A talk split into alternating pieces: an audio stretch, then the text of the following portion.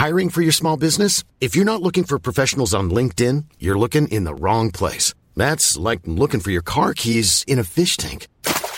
LinkedIn helps you hire professionals you can't find anywhere else, even those who aren't actively searching for a new job but might be open to the perfect role. In a given month, over 70% of LinkedIn users don't even visit other leading job sites. So start looking in the right place. With LinkedIn, you can hire professionals like a professional. Post your free job on linkedin.com slash people today.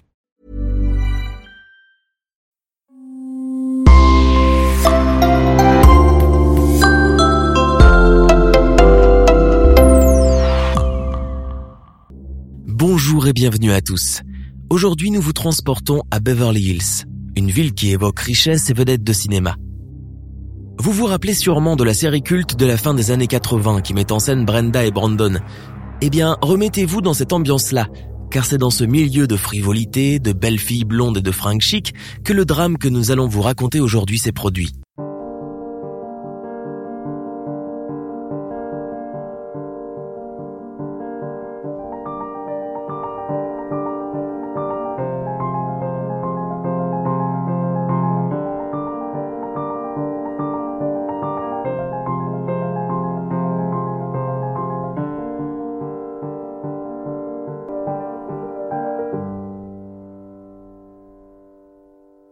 Dans une immense villa du 722 North Elm Drive de Beverly Hills, la même où ont vécu Elton John et Michael Jackson le 20 août 1989, un dimanche soir, José Mendez et sa femme Kitty se prélassent devant la télévision.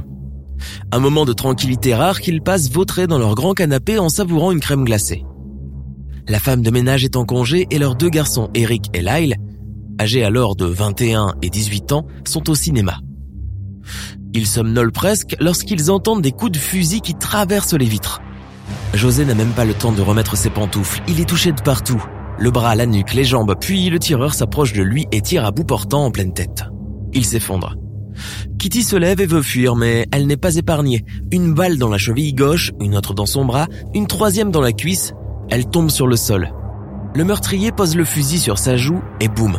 Le dernier tir lui arrache l'œil et le nez. Le sang est partout, les éclaboussures de chair collées sur les murs et des bouts de cervelle partout dans le salon.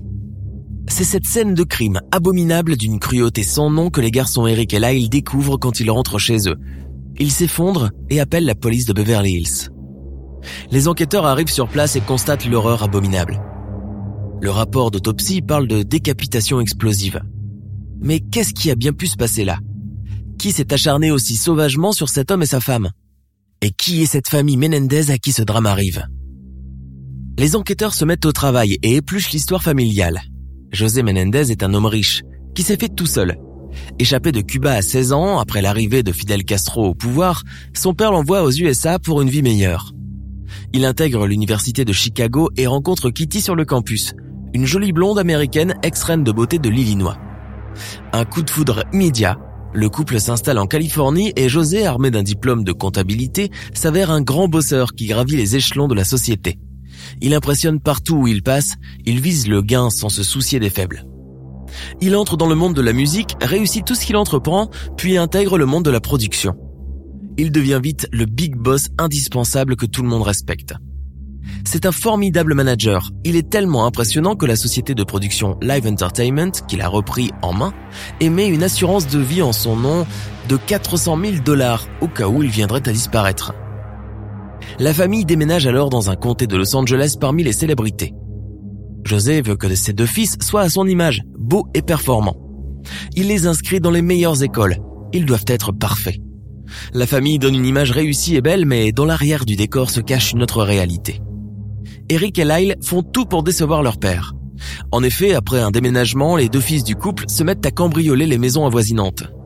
Peut-être ce comportement est-il le geste de rébellion vis-à-vis d'un père très dur, qui ne passe rien à ses enfants. José Menendez, honteux et ne souhaitant pas que l'affaire s'ébruite, fait le tour des voisins et rembourse les objets volés. Eric et Lyle sont eux condamnés à une simple période de probation. Furieux de leur comportement, José réprimande ses fils et leur dit qu'ils ne verront pas un centime de sa fortune alors estimée à 14 millions de dollars. Lyle, l'aîné, a du mal à entendre la chose. Il devient coléreux et se met en rogne.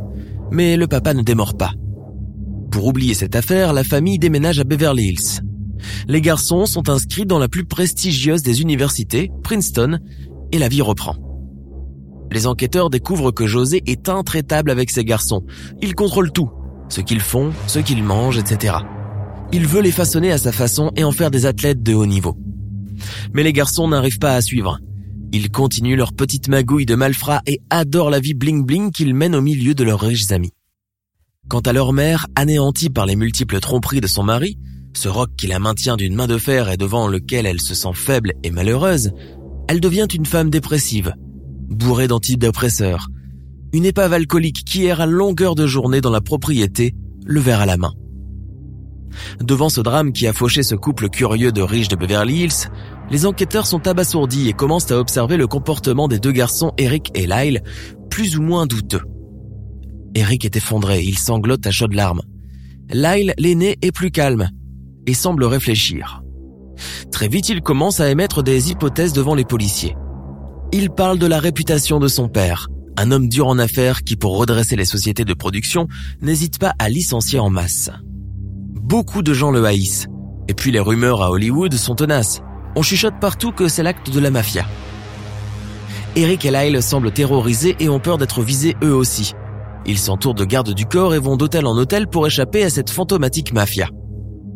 Les enquêteurs restent discrets sur l'évolution de leurs investigations, d'autant plus qu'ils n'ont pas beaucoup d'indices. La villa ne présente aucune trace d'effraction, les voisins n'ont rien entendu, et ils ne retrouvent ni l'arme du crime, ni d'empreinte digitale. L'hypothèse d'un voleur est écartée car rien n'a été volé.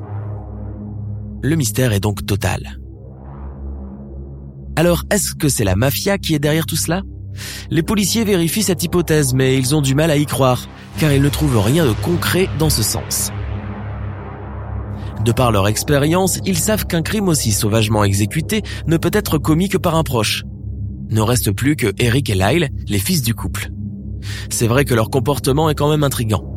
Pas vraiment joyeux bien sûr, mais ni vraiment triste non plus. Ils interrogent leurs amis. Personne ne les a vus le jour du meurtre, ni au cinéma, ni ailleurs. Bizarre.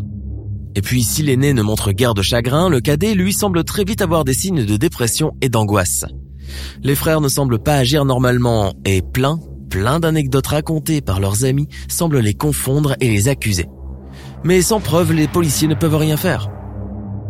Et puis, je ne vous ai pas dit, à la mort des parents, les frères Menendez se retrouvent quand même à la tête d'un sacré pactole, une fortune de 14 millions de dollars.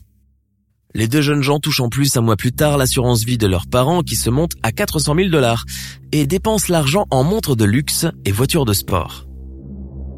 Trois mois après le meurtre, vu leur comportement et leurs attitudes déconcertantes, les policiers soupçonnent de plus en plus les deux frères Menendez. Mais ils ont besoin de preuves. Ils pensent au fusil utilisé comme arme de crime. Il a bien dû être acheté quelque part. Ils visitent une à une les armureries aux environs de Beverly Hills pas moins de 350 magasins. Après plusieurs semaines de recherche, ils découvrent que deux fusils calibre 12 ont été achetés 48 heures avant le meurtre. À San Diego, à quelques kilomètres de Beverly Hills, grâce à un permis de conduire volé. Celui d'un copain de Lyle. Alléluia, les enquêteurs tiennent le bon bout. Mais ne se précipitent pas, ils ont besoin de plus de preuves pour que les frères ne trouvent pas d'échappatoire. Surtout qu'ils ont de l'argent et peuvent se payer les meilleurs avocats du monde. Un autre coup de chance pour les policiers va apparaître six mois après le meurtre. Une femme va se présenter au commissariat en déclarant être la maîtresse d'un certain Jérôme Oziel, un grand psychothérapeute. D'après elle, son amant lui fait des confidences sur l'oreiller sur un dossier qui le préoccupe, celui d'Eric, le petit frère Menendez. Eric dépressif et pas très sûr de lui a pris l'habitude de soulager sa conscience, ses problèmes de sommeil, ses peurs sur le divan du docteur Oziel. Et il a fini par révéler que son frère et lui ont tué leurs parents les policiers foncent chez le docteur et saisissent les cassettes enregistrées des séances de thérapie. Sur l'une d'elles, la voix d'Eric qui avoue tout. Les frères sont coupables et les policiers ont la preuve de leur culpabilité. Tout un commando policier est mis en pratique pour rechercher les deux frères Menendez. Ils sont arrêtés en grande pompe et jetés en prison sous les yeux ébahis de tout Hollywood. Commence alors une bataille juridique et médiatique qui va secouer l'Amérique. Eric et Lyle sont-ils des monstres qui ont tué froidement leurs parents? Oui, ils reconnaissent l'avoir fait, mais coup de théâtre. Les voilà qui racontent les sévices sexuels que leur père leur aurait fait subir. Eric décrit une scène de sodomie. Lyle des attouchements sous la douche. Vérité ou mensonge? Selon Diane van der Molen, la cousine des deux frères, des abus sexuels ont bien eu lieu. Je me souviens une nuit, là il est venu me voir. Il est devenu très sérieux et m'a demandé s'il pouvait dormir dans le lit près du mien parce qu'il avait peur de rester dans sa chambre, parce que son père le touchait sur ses parties génitales. Confie-t-elle à ABC. Si les frères Menendez étaient des sœurs Menendez, ils seraient libres aujourd'hui. Nous ne voulons pas entendre parler de garçons violés par leur père, assure de son côté un journaliste qui a enquêté sur l'affaire. L'accusation affirme plutôt que les deux jeunes gens sont passés à l'acte pour hériter de la fortune de leur père, estimée alors à 14 millions de dollars, et toucher l'assurance vie de plus de 400 000 dollars. Et après deux procès très suivis sur la télévision américaine, c'est de ce côté que va pencher le jury. Les deux frères seront condamnés à la prison à vie sans possibilité de libération conditionnelle en 1996 et envoyés dans deux prisons différentes. Mais leur histoire est devenue très célèbre aux États-Unis. Et les deux frères ont un incroyable succès auprès de la jante féminine. Jeunes, grands, sportifs, cheveux courts et dents impeccablement alignés, ils reçoivent jusqu'à 1000 lettres par semaine chacun. Eric épouse en 1999 Tammy, qui vient de quitter son riche mari promoteur immobilier par amour pour lui. Ils sont toujours mariés à ce jour.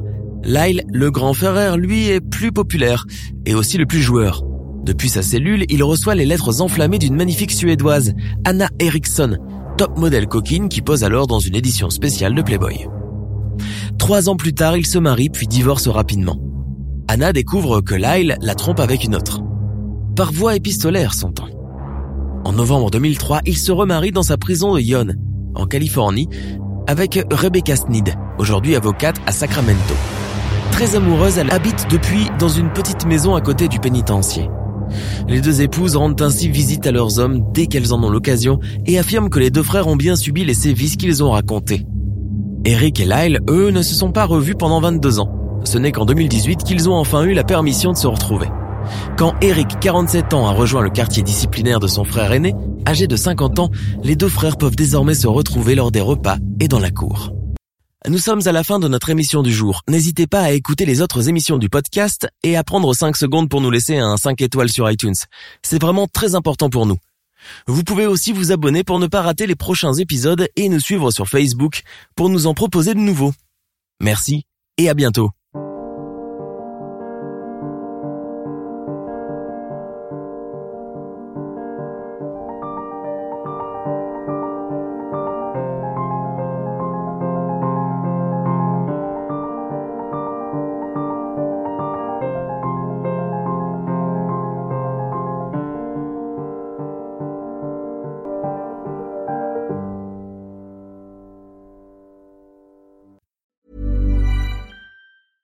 Planning for your next trip? Elevate your travel style with Quince. Quince has all the jet setting essentials you'll want for your next getaway, like European linen, premium luggage options, buttery soft Italian leather bags, and so much more. And it's all priced at 50 to 80% less than similar brands. Plus, Quince only works with factories that use safe and ethical manufacturing practices. Pack your bags with high-quality essentials you'll be wearing for vacations to come with Quince. Go to quince.com slash trip for free shipping and 365-day returns.